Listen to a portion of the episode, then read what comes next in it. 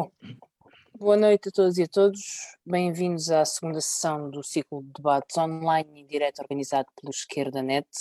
Todas as terças e sextas-feiras haverá um novo tema para debatermos, para respondermos aos novos problemas causados pela pandemia do coronavírus. Hoje e na próxima hora vamos debater os problemas e as soluções económicas num, num mundo que foi paralisado por esta crise do Covid. O meu nome é Mariana Mortágua, sou deputada do Bloco de Esquerda. Temos connosco dois convidados, o Ricardo Paz Mamed, economista, professor do ISCTE, e o Ricardo Cabral, também economista e professor da Universidade da Madeira. E eu começaria talvez por lançar algumas ideias para este debate. Saibam que podem fazer os vossos comentários no Facebook e colocar as vossas questões. Depois de uma intervenção do Ricardo e do Ricardo, uh, tentaremos responder algumas das questões. Tentaremos também que este debate tenha a duração aproximada de uma hora, uma hora e pouco. Sabemos que uh, são esses os, os, novos tempos também para pedirmos a concentração das pessoas para, para, para temas tão, tão complexos. E eu, eu começaria, se calhar, lançando algumas ideias que já se vão consolidando sobre aquilo que conhecemos. E parece-me que há duas grandes questões que, que se colocam hoje. A primeira é como é que lidamos com uma economia paralisada, como é que lidamos com uma vida paralisada sem que isso uh, atire para o desemprego no imediato milhares de pessoas e para a falência milhares de empresas. E em segundo lugar, é depois de passado este momento imediato de paralisação, como é que vamos responder no médio e no longo prazo a uma recessão que se afigura cada vez mais profunda e cada vez mais inevitável à medida que o tempo passa. Neste momento temos apenas uma certeza, e, e não deixa de ser importante assinalá-la, é que ao contrário dos desejos uh, liberais pré-crise, hoje o Estado assume um papel central nas respostas, quer ao imediato, quer à crise do médio e do longo prazo. Talvez valha a pena, para iniciar este debate, começar pelas medidas de curto prazo que foram apresentadas pelo governo e por discutir essas medidas, quais são as suas vantagens, onde é que falham e o que é que poderíamos fazer melhor. Houve três grupos de medidas que me parece que são os mais importantes neste momento apresentadas, direcionadas para o apoio às empresas, para o apoio à economia. A primeira são as linhas de crédito com garantias públicas, a segunda é o regime do layoff, que foi simplificado. A terceira é o regime das moratórias sobre os créditos que começam agora, ainda que timidamente, a surgir. Parece-me a mim que a ideia de base e que está por trás de algumas dessas medidas é correta, ou seja, a ideia é de suspender a economia tentando não provocar, não provocar disrupções, tentar não quebrar contratos, tentar manter os contratos, suspendendo a atividade de forma que se chegue ao período depois do isolamento com o menor nível de disrupções possíveis. Há, no entanto, algumas críticas que podem ser feitas. A primeira é, é o tempo. Muitas destas medidas estão a demorar muito tempo a entrar em vigor e, e, e, as empresas têm que pagar salário já, e as pessoas têm que receber salário já, e as empresas estão já sem atividade. E em segundo lugar, é a abrangência e o desenho de algumas destas medidas. Comecemos pelas linhas de crédito. As linhas de crédito, neste momento, como estão desenhadas, deixam na mão da banca a decisão sobre como e que empresas financiar, em que condições. E temos assistido a alguns abusos por parte dos bancos, sobretudo quando têm poder sobre as pequenas empresas. Em uh, segundo lugar, a moratória que temos sobre os créditos é muito insuficiente e, pelo que sabemos do desenho, ela vai pegar nos juros que não foram pagos agora e capitalizá-los, aumentando o fardo da dívida no futuro, mais até do que seria se o pagamento dos empréstimos tivesse sido contínuo. Em terceiro lugar, o layoff é uma medida que, por um lado, implica uma perda de rendimento do trabalho e por isso é sempre criticável, até pela distribuição uh, do esforço uh, associado a esta paralisação, mas também pela manutenção dos rendimentos e pela necessidade de manter rendimentos ao longo deste período, mas é uma medida que, além de ser indesejável pelo corte que significa de salários, ela também não se adequa a pequenas e microempresas que têm muita dificuldade em aceder a este, a este regime. Há algumas propostas, e aproveito para, para que as possamos discutir, que o Bloco já apresentou e que poderiam ser importantes para alargar a, a abrangência destas, destas medidas e para reduzir, para reduzir ou mitigar também os efeitos nefastos que podem ter no futuro. A primeira é substituir os créditos às pequenas empresas e o regime de layoff às, às micro e pequenas empresas, que são a grande maioria das empresas no país, 97% das empresas do país têm menos de 10 trabalhadores, por subsídios diretos. Isto impede que elas se endividem demasiado nesta fase, que reduzam as suas condições de eh, solvabilidade futura e dá um alívio durante alguns meses que deve servir para pagar salários e para manter os postos de trabalho. Em segundo lugar, o alargamento das moratórias, que devem servir não só para o pagamento de créditos bancários, mas também para outras despesas fixas. Há uma que é óbvia, que são as contas da luz. Estas moratórias têm uh, algumas vantagens. A primeira é que elas reduzem as despesas fixas que a maior parte das empresas enfrentam e as famílias também. Muitas das medidas que falamos para as empresas têm depois um paralelo nas famílias, mas estas moratórias deveriam ter outro papel, que é imputar ou partilhar com algumas grandes empresas uh, parte do esforço associado à suspensão da economia. E, e, isto quer dizer, no caso da EDP ou no caso da banca, poderem suportar algum do esforço de que, destas moratórias e da suspensão dos pagamentos, quer de contas de eletricidade, quer das prestações bancárias. Em terceiro lugar, a terceira proposta é que as linhas de crédito sejam diretamente controladas pelo Estado.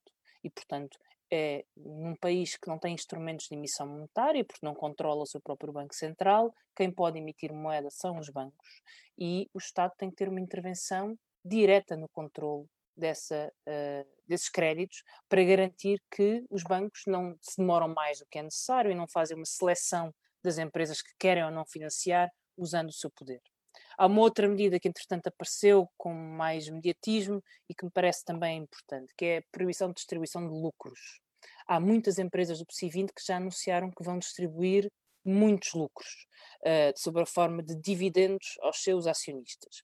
Quem diz as empresas do, do, do PSI 20 diz também outras pequenas e médias empresas em que este momento pode ser aproveitado para os sócios retirarem uma parte do capital da empresa ou da liquidez da empresa sob a forma de distribuição de dividendos ou de pagamento de suprimentos. É importante proibir esta atividade para que as empresas se mantenham capitalizadas e possam aguentar os próximos meses uh, e, portanto, evitar esta tentação de distribuição de lucros que muitas empresas do PSI 20 estão a ter. A EDP é uma delas, com a EDP Renováveis, que já anunciou a distribuição de lucros. Mas estas são apenas medidas de emergência, são medidas que nós temos uh, para um curto prazo e devemos ser capazes de ver para além delas. E aqui entramos na segunda questão. Eu não estou a controlar o meu tempo, penso que devo estar a falar mais ou menos 10 minutos.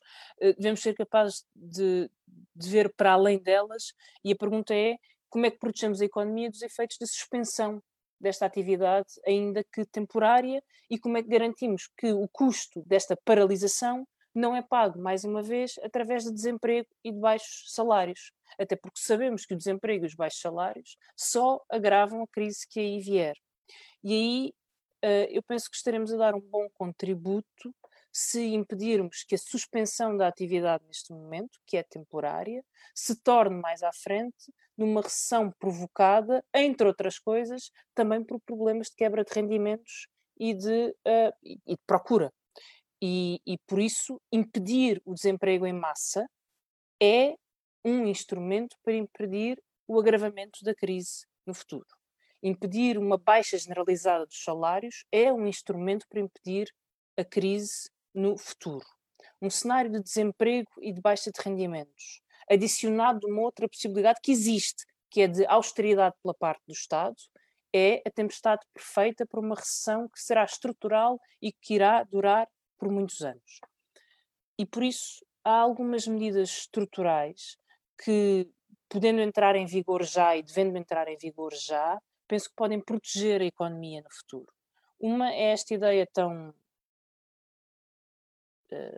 sensata de proibir despedimentos. Ou seja, proibir despedimentos a começar pelas empresas que têm lucros e que conseguem manter os postos de trabalho, mas proibir despedimentos condicionando os apoios às empresas a esta proibição de despedimentos. É claro que isto implica poder haver subsídios às empresas para o pagamento de salários e implica prolongar as linhas de crédito. Uh, a segunda medida, e penso que podemos repensá-la a longo prazo, é provavelmente será tempo também de repensarmos medidas fiscais. Existe e isto digo-vos no longo prazo para combater uma crise futura. Existe um, um desnível, um desequilíbrio muito grande entre os impostos que são pagos pelas grandes empresas e as grandes multinacionais e os impostos que são pagos pelo trabalho. E, portanto, antecipando uma crise que será dura e será prolongado, este poderá também ser um momento de repensarmos como é que voltamos a equilibrar o contributo que as maiores empresas dão para a receita fiscal.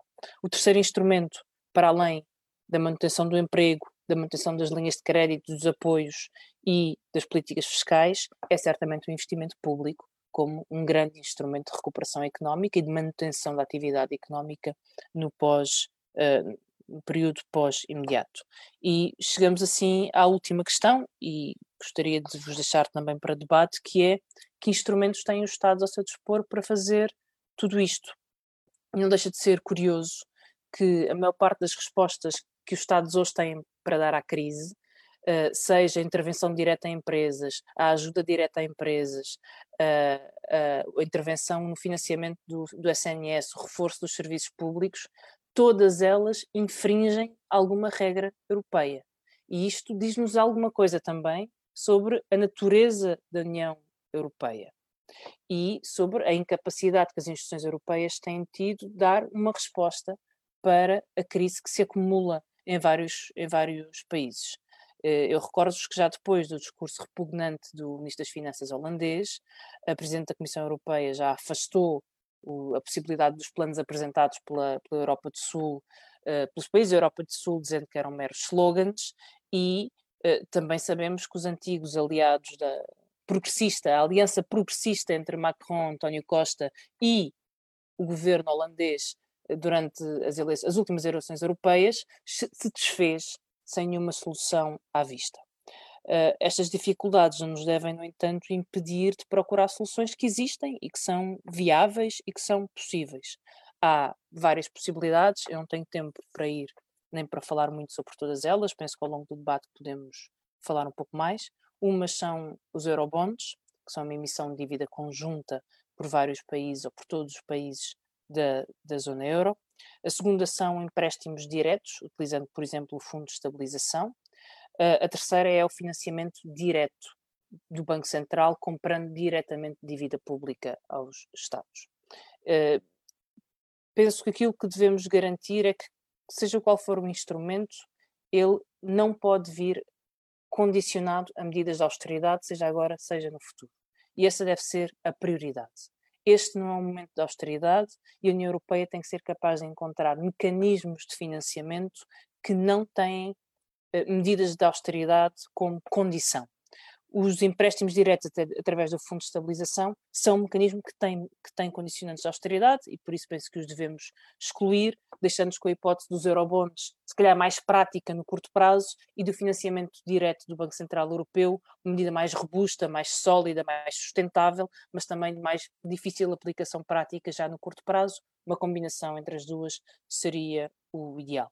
Sabemos que os caminhos são, são difíceis, que não há soluções milagrosas, mas este também é o tempo de debater as soluções possíveis e, sobretudo, as soluções à esquerda, porque é a responsabilidade da esquerda dar uma resposta às pessoas neste tempo de crise e dar uma alternativa à recessão e à crise que não seja a austeridade e a perda de direitos. E é para isso mesmo que aqui estamos, para procurar esse horizonte conjunto.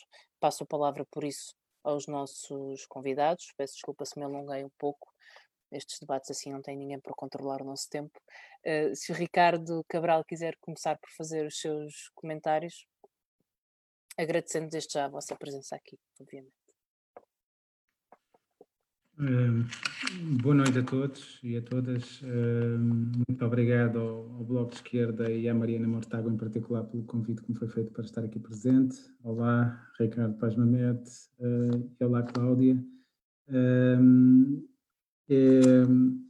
Esta é uma situação estranha, estar a ter uma conferência por, uh, por videochamada, uh, mas mostra também que nós estamos a reagir e a adaptar-nos a esta nova uh, realidade e não só nós no, na nossa intervenção, mas por toda a economia já as pessoas a reagir e, e quiçá nós nunca tivemos as condições para reagir desta forma que estamos a ter uma crise como, como esta.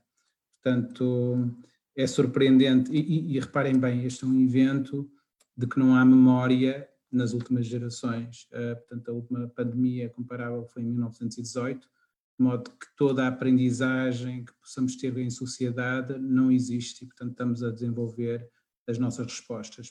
Nos habituamos a, a dominar com, com o conhecimento da ciência e da tecnologia, nos a, a, habituamos a dominar os, os, desafios que nos aparecem. E esta, esta, este vírus coloca em casa, obrigou, digamos, a, a começar pela China e depois outros países, a deliberadamente parar a atividade económica, que é uma coisa que nós não estamos, uh, que não fazia parte do, dos cenários que nós uh, compreendemos.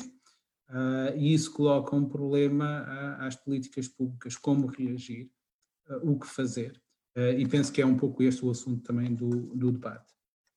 Parece-me que os governos estão a reagir com uh, muito, alguma insegurança uh, de improviso, uh, não sabem bem que medidas adotar e têm adotado medidas que eu diria quase instintivas, que são medidas também que se repetem ao longo da história. Portanto, se nós formos a ver crises similares no passado, no século XIX, noutros séculos, cortes de salários aparecem bem no alto de, da lista. Portanto, são, são medidas muito intuitivas numa ótica quase microeconómica. Uh, se eu não tenho receitas, vou diminuir o meu custo e, portanto, vejo a restrição orçamental como um, das receitas iguais às das despesas, das receitas superiores às despesas, como a condição fundamental para qualquer atividade económica e também para o Estado. Um, e parece-me que, portanto, o problema uh, das políticas públicas é saber como, como reagir e quais, qual é o objetivo para as políticas públicas, um, que medidas fazer. Uh, Parece-me que os governos estão todos um pouco a palpar terreno, estão a copiar o que uns e outros fazem, um, e é difícil saber que medidas adotar, mas há algumas variantes que se notam em diferentes, uh, em diferentes países. Um, ou seja, para mim a questão fundamental é saber qual é a pergunta mais pertinente para as políticas públicas e essa pergunta mais pertinente é qual é o objetivo das políticas públicas. Um, e nesse sentido, parece-me no curto prazo, o objetivo das políticas públicas é amortecer o choque, uh, tentar ganhar tempo. Uh, e isso tem implicações para as medidas de política económica que são adotadas ou não pelo, pelo, pelo governo. No caso país e também pelas autoridades europeias, no caso da resposta europeia, e também a nível global para, para os diferentes países. Uh, a nível das políticas que foram adotadas e que a Mariana referiu, parece-me que eu tenho manifestado a minha, a minha discordância com as medidas que foram adotadas pelo governo, uh, nomeadamente em relação ao, ao, ao, regime de layoff e também ao próprio programa de, de créditos bancários, porque me parece que não amortecem o choque e não ganham o tempo antes o, o propagam pela, pela, pela economia. Uh, e essa é uma, uh, ou seja, uh, uma crise que já é séria, quando temos um milhão de trabalhadores a entrar em layoff e a perder, se calhar, portanto, isso são os números do governo, não, não, ninguém sabe exatamente quantas pessoas vão entrar em layoff, e a, a terem um corte de salários muito significativo, e o mesmo ocorrer nos Estados Unidos, em que o pedido de desemprego foram de 3 milhões. E o mesmo ocorrer uh, na Alemanha e noutros países, temos aqui uma receita para transformar o que seria uma recessão normal numa grande depressão, mas mesmo numa muito grande depressão. Uh, e, portanto, é com alguma preocupação que eu encaro uh, a atual situação. Dito isto, parece-me que haverá, há outros países que estão a adotar medidas ligeiramente diferentes, que não presumem este corte de salários. Um, Note-se que este corte de salários é um pouco, uh, sempre a mesma receita, a receita dos programas de ajustamento do FMI, a receita que foi aplicada pela Troika em 2011, 2013, e nós temos um pouco a noção do, dos efeitos dessa receita em termos de, da procura interna, em termos de, da atividade económica, em termos do aumento do desemprego. E é esse o receio que tenho, uh, que tenho aqui. Um, em relação à, à, União Europeia, eu ficaria por aqui para já e depois abordo os outros temas, uh, mas neste momento passaria a palavra ao, ao Ricardo Paz Muito obrigado. Obrigado. Boa noite a todos e a todas. O, o, Ricardo foi muito rápido e eu perdi aqui durante uns instantes aquilo que o Ricardo disse. Eu tive dois cortes na ligação, um enquanto a Mariana estava a falar, outro enquanto o Ricardo estava a falar. Espero não ter perdido o fundamental uh, das intervenções. Bom, agradeço o convite para estar aqui presente e quero saudar a iniciativa do, do Bloco de Esquerda para, para termos esta conversa aqui hoje. Um, creio que devemos ter todos uh, presente que estamos perante um, um, um, desafio muito grande. Nós estamos, uh, para além de, dos cuidados todos, de, de, toda a preocupação que devemos ter do ponto de vista sanitário, nós estamos de facto perante uma situação de crise que uh, tudo aponta que venha a ser bastante longa e severa.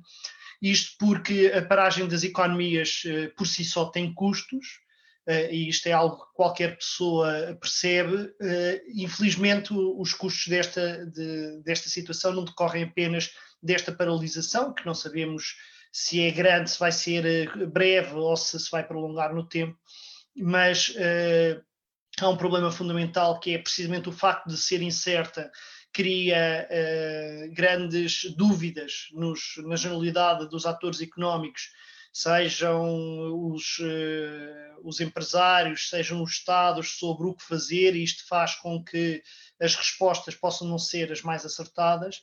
Temos um problema também que tem a ver com o facto de, na Europa, mais uma vez, as autoridades europeias estarem uh, a não ser capazes de dar uma resposta rápida, clara e uh, suficiente, suficientemente eficaz eh, para os problemas que nós estamos a enfrentar.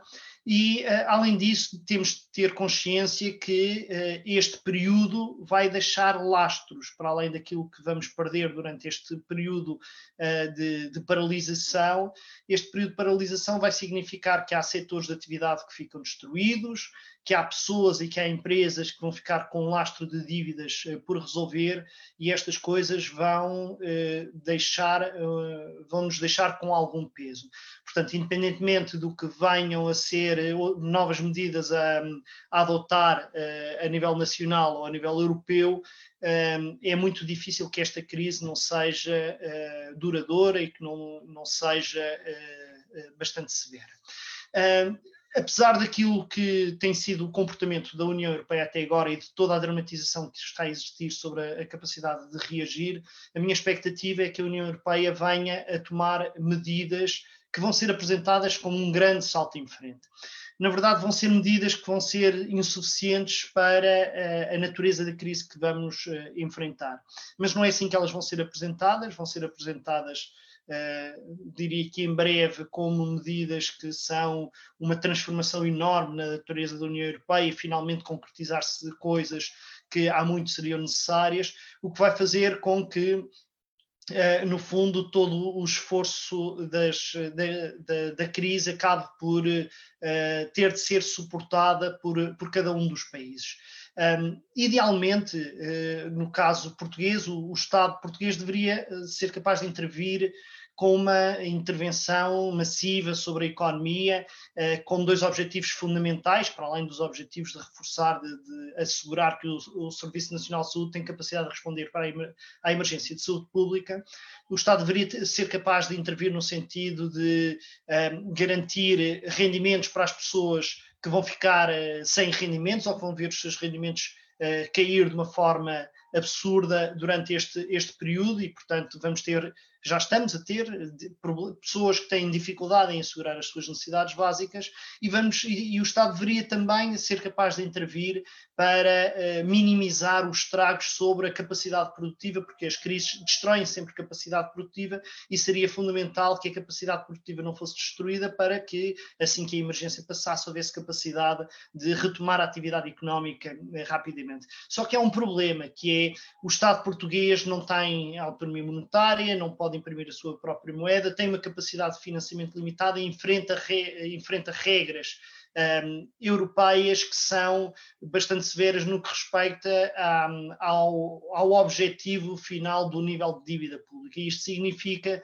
que aquilo que nós podemos esperar neste momento uh, para o nosso futuro próximo é um, uma pressão enorme sobre as despesas públicas, que apesar de crescer de natureza diferente, eh, a pressão que, se, que, vai ser exercida pelo Estado não vai ser muito distinta daquela que nós vivemos na sequência da última grande crise de há uma década um, ehm, atrás.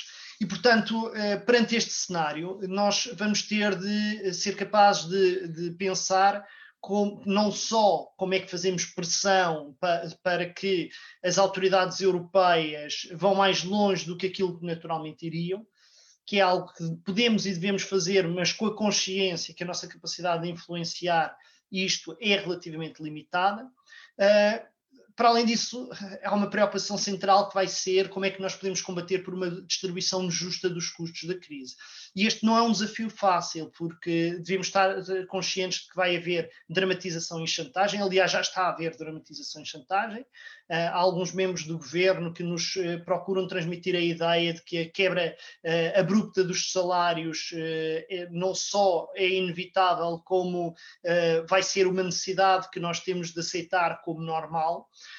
vai haver, como em qualquer crise, uma tentativa de jogar com o medo e as habituais estratégias de divisão da população, o público versus o privado, os trabalhadores com, uh, com direitos contra os trabalhadores precários, os, alguns segmentos da população mais apoiados contra os não apoiados, um, e dar uma resposta a isto do ponto de vista político não vai ser nada fácil, porque as pessoas não estão à espera que uh, o papel de, de, de, quem tem uma voz ativa em termos políticos simplesmente se queixe da ausência de soluções a nível europeu. É importante que, denunciar a natureza do projeto europeu e é importante denunciar uh, o facto de uh, uh, a arquitetura institucional da União Europeia contribuir para aquilo que vai ser a natureza da crise que nós vamos um, enfrentar, mas a maioria das pessoas o que quer saber é qual é a resposta que está a ser dada por quem tem o poder no imediato para essa crise. E a menos que se coloque um cenário de, de dissolução do euro e de saída do euro, que não parece que se vá colocar uh, com grande probabilidade, embora não devemos uh, uh, eliminar isso como uma, uma, possibilidade, mas eu não estou a trabalhar nesse cenário neste momento. O cenário que eu estou a trabalhar é como é que nós podemos procurar uh, fazer um combate para assegurar que os custos desta crise, que vão existir e que vão ser duradouros, são distribuídos de uma forma o mais justa possível e são apresentados perante a população de uma forma que é entendida pela população como uma reivindicação justa e não é fácil fazer isto no, no contexto uh, atual. Um, algumas das, das, medidas que a Mariana aqui uh, nos trouxe uh, parecem que são medidas acertadas. Um, eu acho que há outras questões que nós vamos ter de, de pôr em cima da mesa muito em breve, outras reivindicações que é necessário começar a colocar em cima da mesa. Uh, Parece-me que, nomeadamente, exigir que, uh, os, que, que, haja uma garantia de rendimentos a todas as pessoas que se veem desprovidas uh, dos, das suas fontes habituais de rendimentos para fazer uh, face às suas necessidades básicas durante o estado de emergência e, e, no período imediatamente subsequente, porque as pessoas não vão conseguir arranjar emprego logo a seguir ao fim da, da, da, do período de emergência. Uh, é importante que os, os apoios públicos tenham condições mais estritas do que, do que estão a ter, nomeadamente questões como não suspensão dos contratos temporários, contratos por tempo indeterminado, trabalhadores independentes economicamente, que são economicamente dependentes de uma entidade patronal, uh, proibir os despedimentos coletivos por empresas médias e grandes. Eu não creio que estejamos em condições de fazer uma proibição liminar de toda a espécie de despedimentos e, a meu ver, não é o papel do Estado proteger as relações assalariadas em geral, o papel do Estado é assegurar uh, rendimentos e, ao mesmo tempo, proteger a capacidade produtiva. Devemos ter consciência que há uma parte da atividade económica em Portugal que não vai continuar a existir como existia anteriormente e a preocupação não deve ser proteger toda a espécie de atividade económica, nós devemos proteger a atividade económica que é sustentável para o país, que, que nos cria uma perspectiva de desenvolvimento justo e equilibrado, e ao mesmo tempo temos de garantir os rendimentos das, das pessoas ehm, que, que, estejam numa situação de perda de rendimentos. É preciso agravar as penalizações aos, aos empregadores por incumprimento da lei laboral e alargar as condições para revogar decisões ehm, eh, ilícitas que são tomadas durante o, o, estado de emergência. Estão a ser eh, feitos atropelos à lei laboral e o Estado, eu não tenho sentido da parte do governo que haja uma postura firme contra este tipo de abusos e isso é preciso uh, que seja reforçado. É preciso clarificar as condições em que os trabalhadores podem recusar-se a trabalhar por riscos de contaminação própria e das pessoas com quem coabitam. Há muitos trabalhadores que eh, se colocam numa situação de, no fundo, despedimento por justa causa, simplesmente porque se querem proteger, porque não se sintam sentem suficientemente protegidos e abandonam o, o, posto de trabalho sem haver um enquadramento legal para isso. Isso são situações que é preciso um, acautelar. Uh, a Mariana falou da, da suspensão uh, dos, do, e das moratórias sobre o pagamento das contas de água e de luz uh, e de gás para, para agregados cujo rendimento foi afetado pela situação atual. E uma coisa muito importante que também foi aqui falada, que é a suspensão da distribuição de dividendos das empresas em geral e, e da recompra das ações nas empresas cotadas em bolsa. Portanto, eu creio que a nossa preocupação fundamental neste momento deve ser uh, encontrar, fazer propostas, encontrar possibilidades de intervenção de medidas que uh, minimizem os custos deste ajustamento para, as, uh, para os segmentos da população que estão a ser mais prejudicados por ele, resistir tanto quanto possível, e não vai ser fácil, à perda de direitos, uh, não permitir, na medida das nossas forças, que a situação de crise e a situação de emergência seja utilizada como justificação para regressão nos direitos, mas ao mesmo tempo, e com isto terminaria, termos consciência que estamos numa situação que não é uma situação normal. Nós não temos partido do princípio que a discussão que vamos fazer nos próximos meses, eu diria nos próximos anos, vai ser feita nas mesmas condições que fazíamos anteriormente. E seja por uma questão de razoabilidade, seja por uma questão de capacidade de mobilização das populações para propostas que sejam justas, tem de haver um cuidado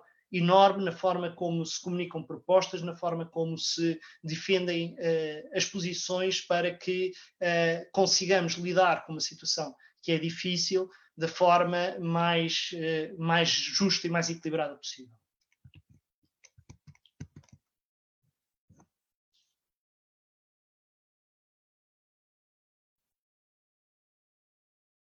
Eu terminei, não sei se alguém me ouviu. Ok. Um, eu quero dar de novo a palavra ao Ricardo Cabral, aliás, a ambos, para, para poder haver aqui também algum debate antes do encerramento, mas queria para completar as vossas respostas, deixar-vos algumas questões e comentários que foram deixados no Facebook. Eu vou, não sei se lerei todos à letra para, para, para, para, ser, para poupar algum tempo, mas espero deixar aqui o essencial da, da, pergunta. Uh, a Isabel Silva pergunta como é que é possível que a suspensão de crédito à habitação dos bancos uh, possa resultar mais tarde em mais juros para as pessoas. Não é moral que os bancos queiram fazer dinheiro à custa disto. Uh, o Miguel Vital pergunta como é que podemos sair desta situação. Fico a convicção, por tudo o que conheço, que nos arrastaram para a União Europeia, especialmente para o euro, e foi uma armadilha. Na verdade, nem sequer podemos sair e, como tal, temos que levar em cima com a austeridade que aí vem ou ser destroçados pelos mais fortes. Como resolver a situação? O John Gallo pergunta ou diz: estarei errado ao afirmar que todas as medidas apresentadas até hoje pressupõem endividamento do Estado e dos privados pelo que toda a gente terá consequências brutais no momento seguinte. Miguel Martins uh, diz-nos que, ou pergunta, o impacto de uma futura recessão económica que será tremendamente pior, a meu ver, do que a de 2008, se irá pôr em causa instituições como o FMI ou se os interesses dos de sempre irá para sempre permanecer e tornar-se mais forte. Finalmente, o Miguel Ariosa Feio diz-nos uh, as medidas que a Mariana apresentou resolvem no imediato a questão dos postos de trabalho, e isso também é fundamental, não só para a vida das pessoas, mas para a economia. Uma pergunta para o Ricardo Pajamed, algumas, entretanto, que já pode ter dado algumas pistas, afinal, que medidas de contraciclo? Uh, sabemos que, uh, que é uma Bom, há uma parte final que eu não percebo, mas acho que a pergunta é que medidas de contraciclo para esta fase? Estas são algumas questões que nos colocaram no Facebook. Eu dou a palavra ao Ricardo Cabral para a sua última intervenção e também para, para comentar o que entender e se quiser também comentar algumas destas respostas. Depois o Ricardo Pajamed e eu uh, farei alguns comentários finais.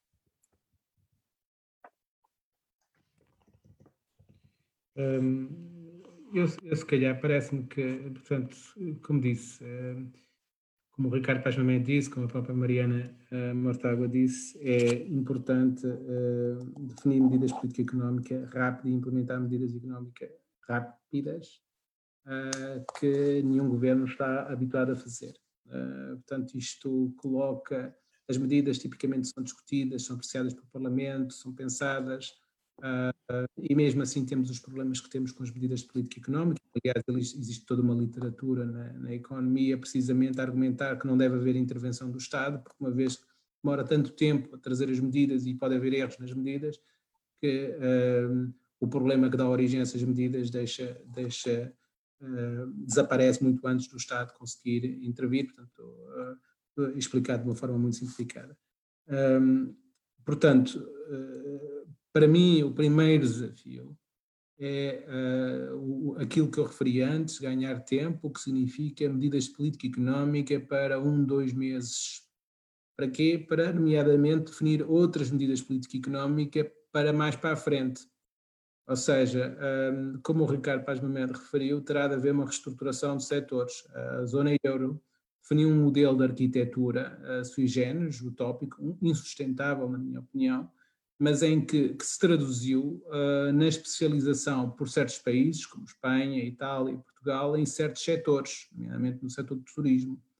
Uh, este choque uh, de, provocado por esta doença é um choque assimétrico que afeta certos setores mais que outros, restauração, turismo, etc. o que significa que a nossa economia vai apanhar um choque muito grande. Isto não significa que outras economias também não apanhem um choque. O setor automóvel, neste momento, também está com quebras enormes da procura, uh, quase, há muitos setores com quebras enormes da procura, uh, mas eu também gostava de, por exemplo, os combustíveis, a queda do preço do petróleo é tão grande, uh, fala-se em 20%, de 100 milhões de barris diários para 80 milhões de barris diários, o que significa que estamos a fazer uma experiência ambiental em tempo real graças ao, ao coronavírus, mas significa que, por exemplo, o preço do petróleo está a cair e já se fala em preço do petróleo negativo, porque os produtores não conseguem reduzir a produção tão rápido como, uh, como a procura está a cair. Portanto, uh, há ah, choques que estão a ocorrer em determinada, uh, estão a ocorrer choques na procura, choques na oferta, são choques múltiplos, alguns são favoráveis à economia portuguesa, outros são uh, fortemente prejudiciais à economia portuguesa há setores na economia portuguesa que estão a beneficiar com o coronavírus uh, e, portanto, uh, não serão muitos, mas há setores que estão, que estão uh, a, beneficiar. e, por, por conseguinte, é, digamos, um, um, grande choque, uma grande experiência que está a ser feita neste momento e que é muito difícil reagir porque é difícil definir medidas. Portanto, na minha ótica, o curto prazo é essencial assegurar alguma estabilidade, amortecer um pouco este choque, esta surpresa que nos caiu, eh, eh, que nos entrou por casa adentro, eh, para ganhar tempo a definir outras medidas. E, sobretudo, para evitar erros e desperdício de recursos públicos com políticas económicas que não sejam cirúrgicas e bem pensadas. Os recursos, existem recursos, mas devem ser utilizados de forma a preservar alguma capacidade para o, para o futuro. Uh, e é nesse sentido que, que, me parece importante, e portanto parece-me uh, que é importante adiar esse processo de decisão uh, e ganhar esse tempo nesta, nesta fase para depois, posteriormente, definir medidas de apoio a certos setores e até mesmo um programa de, de apoio ao crescimento económico. Em relação às questões suscitadas, à política de crédito e aos juros. O, antigo presidente do BCE sugeriu que os bancos emprestassem a taxas de juros zero. As linhas de crédito com garantia do Estado vão ser oferecidas, ou estão, está-se a falar que serão oferecidas com, uma, com um spread de 3%, uh, e portanto essa, por exemplo, é uma condição que me parece de todo inaceitável, porque o spread, dependendo do preço da garantia que o Estado irá cobrar pela garantia, uh, será superior aos próprios spreads da banca neste momento. e, uh, portanto, há algumas questões sobre as medidas e parece-me que se os efeitos das medidas forem negativos, como me parece que estas medidas de, que foram adotadas pelo programa são, parece-me que poderemos ter uma recessão mais grave e problemas mais sérios já daqui a pouco tempo, ou seja, já daqui a uns meses. Eu não, ou seja, se a recessão for muito grave, uh, e se não houver medidas para proteger o, desemprego, o aumento do desemprego e para proteger a, a, a quebra de rendimentos, uh, podemos ter uma situação em que temos, por exemplo, uma crise política e é um cenário que eu, que eu não descartaria. Outro aspecto relacionado com isso é que me parece que a zona euro, que nunca foi uma arquitetura funcional, irá agora enfrentar um grande teste à sua sobrevivência e não é para mim claro que irá sobreviver, porque o desafio já de si é bastante difícil. Em relação à pergunta da, da, segunda pessoa, que eu não, não tenho o nome, sobre a armadilha da austeridade, parece-me que, de facto, esta é uma resposta que tende a ser adotada uh, sempre, que é voltar à austeridade, ao corte de salários, à disciplina para resolver um problema, uma crise. Esta é uma essencialmente uma resposta que eu já referi que é muito tradicional, é uma resposta que foi adotada em relação à crise financeira internacional de 2008-2009, eh, é uma resposta que foi adotada na crise do euro e reforçada na crise do euro, com cortes de salários, de pensões, etc. E, uh, surpresa, quando pensávamos que tínhamos saído disso, parece-me que é uma resposta que está a ser adotada também agora uh, e espera-se resolver os mesmos problemas com, com a mesma receita e se a receita não deu certo no passado, não vejo porque é que dará certo agora. Um, Parece-me uh, que o, o, desafio é reorientar a economia e criar emprego para muita, uh, muita gente que terá, uh, cuja atividade económica deixa de ser viável, e esse é um desafio que, terá, que vai ser muito significativo. Um, depois, em relação um, ao FMI, um, eu não sei qual será a, a, nova ordem mundial. O certo é que eu sei que neste momento os Estados Unidos estão com programas muito significativos, uh, com volume, foram aprovados no Congresso americano programas muito significativos, a Reserva Federal aprovou também programas muito significativos de financiamento uh, de aumento do balanço. Uh, e, portanto, é provável, é possível que se dê alguma transição no papel do dólar como moeda de reserva internacional, mas penso que é prematuro falar nisso nesta, nesta fase, uh, sobre o papel do FMI ou sobre, sobre a evolução do sistema. Uh, Parece-me que a crise financeira internacional de 2008-2009 nunca foi verdadeiramente resolvida, uh, ainda continuava de alguma forma pendente e que este, digamos, este choque é um choque que vem testar esse equilíbrio dessa resposta eh, e da resposta da zona euro também. Portanto, é essa avaliação que eu faço.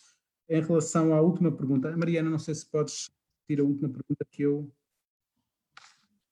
não, não fiquei. Do Miguel Feio. Postos de trabalho? Era, era... Miguel Lirosa Feio falou sobre a, sobre, a, importância de proteger os postos de trabalho e, e perguntou diretamente ao Ricardo Pajamed uh, exemplos de medidas contracíclicas uh, nesta fase. Ah, está bem. Sim, eu, eu, concordo que é importante uh, proteger os postos de trabalho, parece que é. Um, fundamental. As pessoas estão a enfrentar um, um, insegurança, uh, porque não sabem como é que é, como é que essa doença vai afetar as suas vidas e, o seu modo de vida, e, portanto, neste momento é preciso evitar que haja mais incerteza e mais insegurança uh, na vida das pessoas, enquanto elas se adaptam a esta nova, nesta, esta nova realidade. este tempo que nós precisamos, este compasso de espera, é importante para não reagirmos a quente, para pensarmos, para definirmos estratégias, Uh, e também para pensarmos como, imaginemos os nos diferentes cenários, dependendo do que, do que da, da, ciência médica nos vier.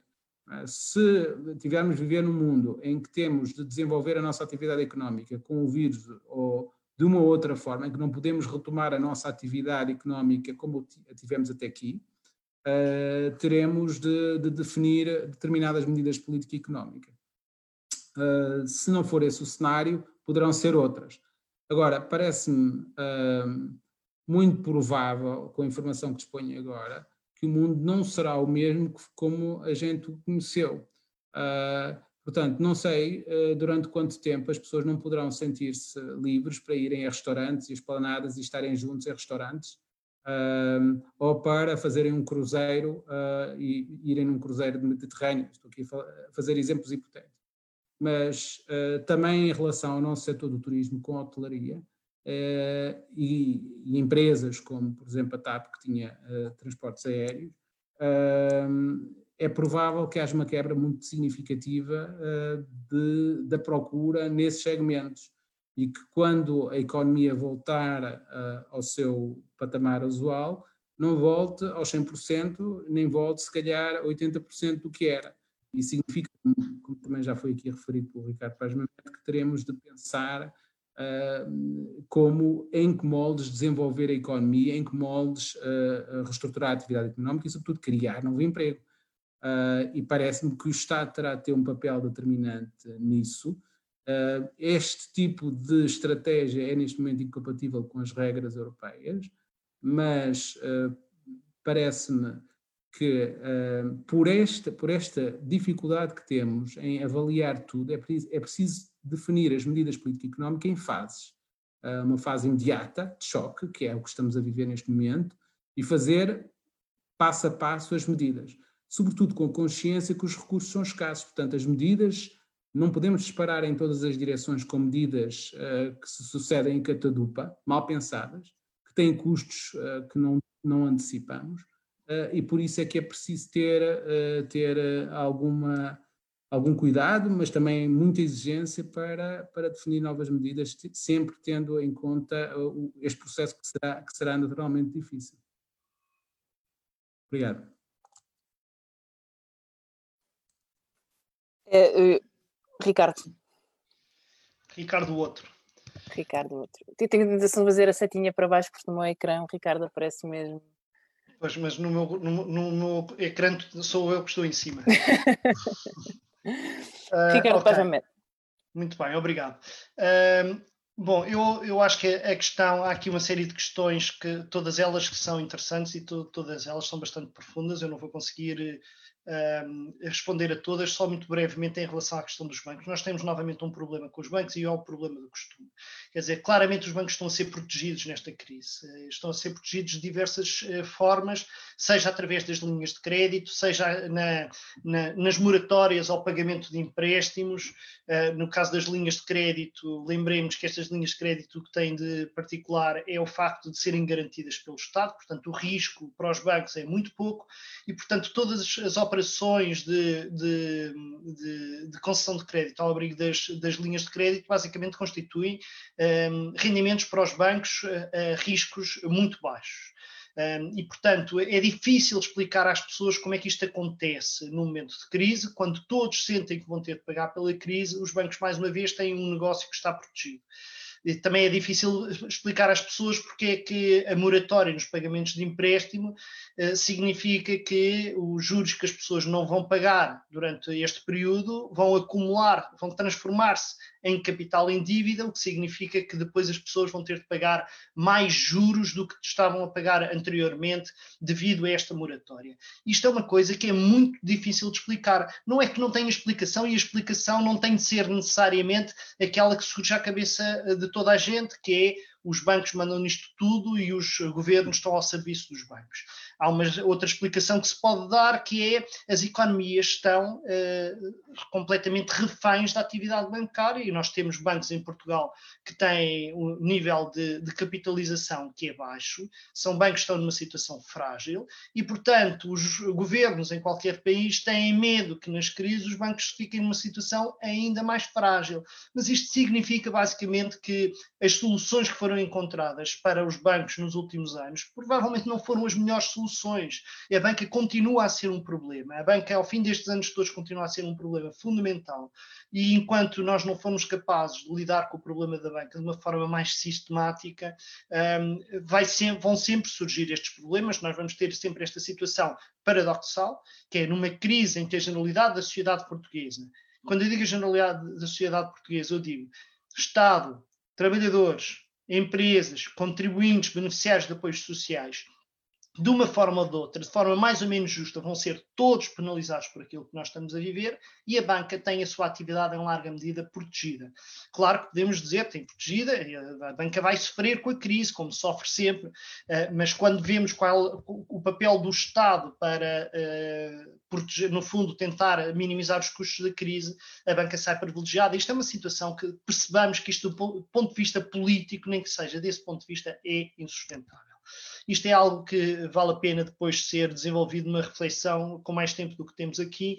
Queria um, referir-me aqui às, às questões de, das medidas de proteção de emprego e das medidas que, que o Miguel Ariosa Feio colocava, das medidas de, de contracíclicas. Vamos lá ver. Nós não estamos neste momento, daqui a uns tempos vamos estar, neste momento nós não estamos numa situação habitual de crise económica em que falemos de uma quebra de procura que tem de ser compensada pela intervenção do Estado. Quer dizer, nós não temos o setor privado priva, uh, eh, um, eh, paralisado do ponto de vista da, da, procura, ou seja, do ponto de vista do consumo e do ponto de vista do, investimento, por uma questão de falta de confiança. Vamos chegar lá rapidamente, mas o que temos neste momento é uma situação diferente. O que temos uh, neste momento é uma paralisação da produção uma paralisação da produção que tem implicações uh, muito diversas, incluindo nos rendimentos. Neste momento, garantirmos o aumento dos rendimentos, que é uma resposta normal e desejável numa situação de crise de natureza cíclica, não dá a resposta que é necessária para evitar os problemas. E nós temos de ter consciência disso. E temos de ter consciência de uma coisa adicional, que é o dinheiro que nós usarmos hoje para tentar combater a crise é dinheiro que nós não vamos ter daqui a uns meses e daqui a um ano ou dois, quando precisarmos de recursos para aí sim ter uma resposta contracíclica, porque esta crise, como eu disse no início, vai deixar lastro, vai deixar lastro do ponto de vista da confiança, vai deixar lastro do ponto de vista do endividamento, a tendência natural dos agentes privados vai ser para a poupança e o Estado nesse momento vai precisar de gastar. E daí a minha preocupação, não apenas com a falta de resposta séria da União Europeia para esta situação, mas também para este, esta situação difícil de qualquer Estado, em particular o Estado português, que é, por um lado, há uma necessidade de gastar mais, mas ao mesmo tempo temos consciência de que, com grande probabilidade, aquilo que gastarmos mais hoje vão ser recursos que vamos ter a menos para combater uma crise mais típica desse ponto de vista daqui uh, a algum tempo. E desse ponto de vista, hoje é mesmo fundamental nós termos uma enorme atenção à forma como se gasta o dinheiro. E isto tem uma relação com a outra pergunta do Miguel, que era a pergunta do, da proteção do emprego. Eu volto a dizer o que disse há pouco na minha, na minha intervenção. Do meu ponto de vista, de uma questão de princípio doutrinária geral, independentemente da situação concreta que estamos a, a viver, os, o, do, da minha perspectiva, numa economia de mercado, nós não estamos numa economia de planeamento central, não estamos numa economia socialista, numa economia de mercado, o papel de intervenção do Estado não é, de uma forma absoluta, proteger o emprego. Proteger o emprego, o Estado deve promover o pleno emprego, mas promover o pleno emprego não é a mesma coisa que preservar cada posto de trabalho.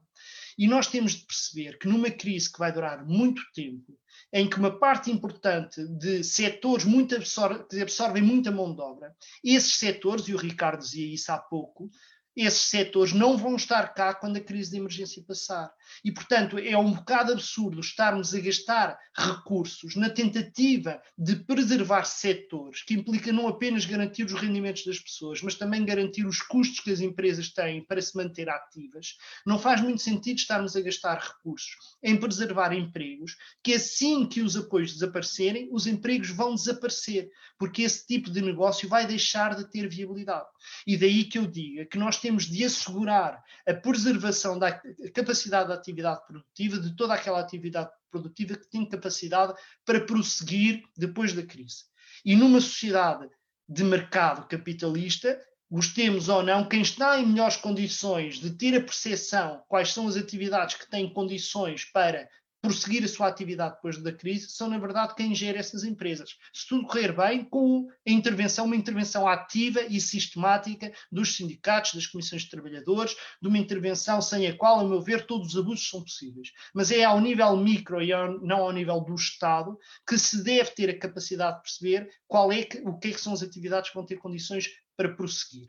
Nós devemos ter uma política pública que proteja esta capacidade produtiva e temos de ter uma política pública que proteja rendimentos. As duas coisas não têm de estar sempre juntas. Em alguns casos vão estar juntas, que é naqueles casos em que proteger rendimentos é a mesma coisa que proteger postos de trabalho em segmentos onde é preciso preservar a capacidade produtiva. Noutros casos não é disso que estamos a falar. Estamos a falar de atividades que não vão ter condições de prosseguir, ou em alguns casos vamos ter, estar a falar em atividades que têm grande capacidade de voltar uh, uh, ao ativo depois da crise, porque há atividades que têm poucos custos fixos envolvidos, não têm custos irrecuperáveis, é fácil de regressar à atividade.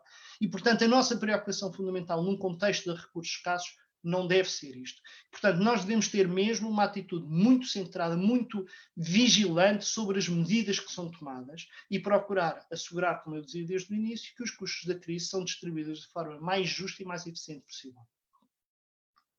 Se eu pudesse fazer aí uma, uma, um comentário aqui ao que o Ricardo Paz Mamede também disse, eu concordo uh, que terá de haver essa realocação e teremos que preservar recursos, mas parece-me que não há visibilidade, nem mesmo a nível microeconómico neste momento, há visibilidade de própria parte dos, dos empresários sobre a viabilidade do seu negócio. Portanto, há muita incerteza. Uh, e neste contexto, o risco que corremos se não tomarmos medidas de curto prazo uh, é que toda a gente seja de, queira sair ao mesmo tempo uh, do, do, teatro, do teatro que está a arder e, portanto, temos uma situação. Uh, e nesse cenário seria despedimentos em massa e os layoffs em massa, portanto, é, é isto, está tudo em pânico.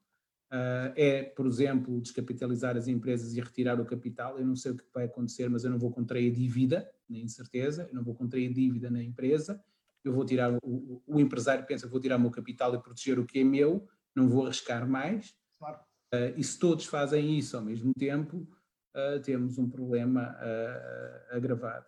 Portanto, o pânico não é bom conceder neste momento e não me parece que nós consigamos tomar decisões uh, estruturais e, e, difíceis sobre o que fazer no futuro neste curto prazo de tempo. Por isso é que eu defendo que aqui no curto prazo, porque nós não conseguimos fazer a reestruturação de setores imediatamente, é preciso gastar dinheiro e que se gaste dinheiro mesmo em setores que nós sabemos que têm, estão, estão com sobrecapacidade. Preservar o que existe. Uh, e depois tentar realocar o recurso. Porque se a gente destruir, permitir a destruição criativa ou destruição em pânico da atividade económica no curto prazo, para depois começar lentamente a reconstruir, torna-se muito mais difícil. Mesmo que esta atividade económica não faça sentido, é melhor pagar os custos dessa atividade económica nos próximos meses, para depois realocar esses recursos e procurar criar novo emprego noutras áreas que sejam, em que haja essa viabilidade económica ou em que a expectativa seja que haja um futuro mais promissor que, que essas atividades. Eu não sei se nestes debates é, é, está prevista a figura regimental de defesa da honra. não acho que seja necessário. Mas, mas só, uh... só 30 segundos de defesa da claro, honra, só, claro. para, só, para, dizer que na literatura económica a ideia de destruição uh, criativa tem conotações uh, demasiado fortes para, para eu me sentir confortável uh, com ela, sei perfeitamente que o tipo de discurso que eu estou a fazer muito facilmente pode ser confundido com, com ele. Agora, eu, para todos os efeitos, defendo a intervenção forte do Estado na proteção da, da, capacidade produtiva. Isto é algo que quem habitualmente recorre ao, ao, argumento da destruição criadora e que olha, para quem não conhece o, o que é isto, uh, olha para as crises como um momento de purificação das economias que reforça as economias no futuro, não é de toda essa minha, essa minha perspectiva. Eu acho que a economia, uh, na sua capacidade produtiva, tem de ser decidida e tem de ser decidida de uma forma democrática, de uma forma que é planeada ao nível dos seus aspectos estratégicos fundamentais não acho, e este é o aspecto que provavelmente nesta fase eu e o Ricardo não estamos de acordo, eh, eu não acho que nós devamos eh, fazer isso de uma forma eh, generalizada. Acho que o que devemos generalizar é a proteção do rendimento das pessoas e não a proteção da estrutura económica pré-crise, que não vai ser aquela pós-crise. Bom, eu se calhar deixo-vos algumas notas. Uh algumas opiniões e comentários também este, neste, neste debate, tentando pegar em alguns contributos que ambos deixaram e também procurando responder aquelas que me parecem ser as principais questões colocadas nos comentários do, do Facebook. Eu penso que eh, esta crise traz-nos muitas questões, umas delas a níveis mais superficiais e mais imediatos, outras a níveis muito mais profundos. Ainda não chegou o momento, ele chegará, de nos questionar o modelo da monocultura da economia portuguesa. Foi um modelo de monocultura de construção e de imobiliário e, ultimamente, mais uma vez, muito centrado no imobiliário e no turismo. É óbvio que este modelo de crescimento traz fragilidades imensas que depois uh, se materializam nos momentos de, de crise. E, e, haverá os seus momentos, penso eu, para uh, criticarmos também a falta de orientação do Estado que deixou uh, que este modelo de monocultura se instalasse muito por pressão dos bancos e, e pressão de um tecido empresarial, uh, em muitos casos com, pouco qualificado ou pouco virado para atividades de maior valor acrescentado. Eu penso que neste momento é muito cedo, e aqui tendo a concordar um pouco mais, não me cabe a mim, aliás, dizer com quem concordo mais ou menos, nem quem é que tem razão não tem, eu vou dar a minha opinião neste, neste debate. Pode ser um pouco cedo ainda para, para, para percebermos que, embora venha a haver alterações estruturais, exatamente o que é que vai acontecer. Eu relembro que muitas das pequenas empresas uh, que estão neste momento com, com muitas dificuldades são, por exemplo, pequenos restaurantes, pequenos cafés, o pequeno comércio que viu a sua atividade suspensa pelas regras de, de isolamento, mas também porque as pessoas não estão, uh, não podem sair e, e, e só se irá agravar se ficarem sem rendimentos. É óbvio que setores como o turismo poderão vir a ter reestruturações maiores, mas há outros setores que, uh, que é muito cedo para dizer, e mesmo no caso do turismo parece-me que é muito cedo para dizer. Então eu penso que neste momento grande, o grande objetivo deve ser mesmo de uh, amortecer de alguma forma o impacto do isolamento. A proteção do emprego, que uh, tomando a forma de proibição dos despedimentos, é uma medida extraordinária em tempos extraordinários que vivemos, ela serve um propósito que, a meu ver, é um propósito importante. Por um lado, é uh, impedir, o Ricardo dizia isso bem, impedir o pânico e, e falências provocadas uh, pelo pânico.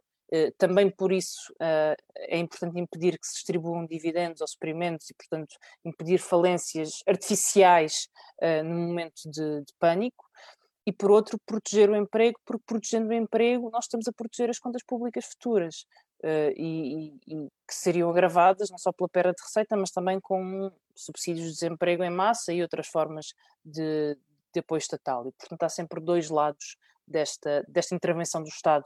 Dinheiro que é agora gasto na proteção do emprego pode não vir a ser mais tarde em subsídios de desemprego e em outras formas de apoios públicos. Um, mas este era um comentário sobre o debate que agora estava, que estava a existir. Há duas outras questões que, que me parecem importantes. Uma delas é, o Ricardo Pajamed tocou nisso, como é que repartimos o esforço entre, uh, inclusive sobre aqueles que nunca são chamados a pagar neste, nestas crises. E houve perguntas que foram nesse sentido. Uh, o caso dos bancos. Os bancos não só uh, estão a criar condições insustentáveis na concessão de crédito. Eu relembro que os bancos têm linhas especiais no Banco Central Europeu para conceder às pequenas e médias empresas. No Banco Central Europeu, estas linhas especiais têm taxas de juros negativas. O que é que quer dizer? O Banco Central Europeu está a pagar aos bancos, à banca, para a banca emprestar a pequenas e médias empresas. Em cima deste brutal incentivo, que é o pagamento pelo Banco Central Europeu dando dinheiro e pagando para os bancos ficarem com o dinheiro para emprestarem às, às PME, ainda há o Estado que aparece como uma garantia estatal a estes créditos. E por isso não é aceitável que a banca dê estes créditos em condições, eh, no fundo, que não sejam um spread zero. Na verdade é esta. Não é aceitável que a banca, num momento extraordinário destes, queira fazer um lucro acima do normal com dinheiro que conseguiu a taxas negativas e que tem uma garantia estatal. Da mesma forma que não podemos aceitar que quando a banca faz uma moratória sobre crédito à habitação, venha a capitalizar os juros que as pessoas não pagam, porque isto é abusar da crise. Uh, eu acho que nós não devemos aceitar isto como uma inevitabilidade. O Estado tem, o, o governo tem poderes de regulação. Está a ser produzida legislação neste momento que não é necessária em tempos normais mas que em tempos de paralisação da economia é necessária. E, portanto, é preciso haver regulação e legislação que chame todas as empresas e todos os setores a partilhar o esforço da crise. Isto é verdade para a banca, como é verdade nas questões laborais, como, como, como foi bem dito aqui, onde o abuso continua a ser a regra e se há momento para conseguirmos ter uma vigilância maior sobre o cumprimento destas regras e sobre o respeito às leis laborais, é agora, neste momento, de maior sensibilidade. A segunda questão que me parece também importante na resposta que podemos dar tem a ver como é que se mobilizam as pessoas para, para propostas justas. Era isso que também dizia o Ricardo. Uh, e, e o, o, Ricardo Cabral disse-o. Na maior parte das crises que nós vivemos até hoje, olhamos para a história dos últimos 30, 40, se calhar tirando uh, uma parte da resposta à Grande Depressão, há, uma, há um kit de respostas que aparece sempre. É sempre o mesmo kit que é descer salários, cortar nas despesas do Estado, é o kit austeridade. E por isso, assim que aparece uma crise, seja ela de que ordem for, há um conjunto de instituições e de economistas que apresentam o seu kit, economistas e políticos, que apresentam o seu kit austeridade. Penso que nós devemos conseguir ver para além desse kit, compreendendo que fora do kit austeridade, que é o kit neoliberal, se nós pensarmos fora desse eh, quadradinho de ideias em que nos querem, eh, em que as instituições europeias estão criadas, em que uh, as nossas instituições estão criadas. Há outras soluções que são possíveis e que podem proteger o emprego e o salário e dar uma resposta uh, à crise económica. Elas não são milagre nenhum, mas elas são outro kit de respostas que é possível uh, e que muitas vezes nós não conseguimos alcançá-lo porque ideologicamente ele vai contra as ideias prevalecentes uh, de, de, do liberalismo que até ou do neoliberalismo que até hoje prevaleceu uh, na Europa. E, portanto, eu penso que nós temos que sair do, do kit da austeridade e conseguir confrontar, a começar a União Europeia, por outras respostas. Porque se a única resposta que a União Europeia vai ter para dar aos países que estão em crise, crises humanitárias até, mas crises económicas profundíssimas, é mais austeridade, então a União Europeia deixou de ser resposta. E os Estados terão de procurar outros instrumentos para poder intervir nas suas sociedades e nas suas economias. A União Europeia não, não pode, não é impensável que a União Europeia continue a só dar uma resposta da austeridade. Se a resposta continua a ser a austeridade, então os Estados devem procurar outros instrumentos para conseguir intervir nas suas, nas suas economias. Por isso, este é um momento decisivo, este é o momento em que se joga a capacidade da União Europeia responder ou não responder. É verdade, como aqui foi dito, que nós não podemos influenciar todas as decisões, mas temos que saber de que lado estamos e o que é que defendemos.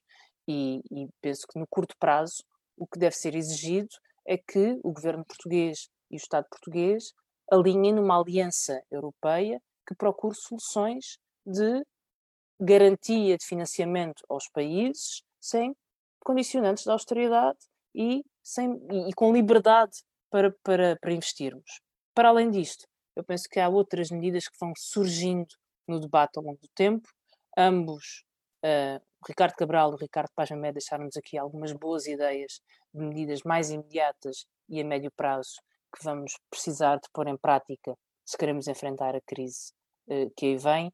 E por isso este debate, quero terminar este debate com, com preocupação, mas também com uma nota de esperança face a alternativas e soluções que podem existir para enfrentarmos estes momentos difíceis. Tenho a certeza que vamos ter outras conversas ao longo deste tempo, uh, novidades, também aprofundar o nosso pensamento sobre esta crise e os mecanismos para a resolver.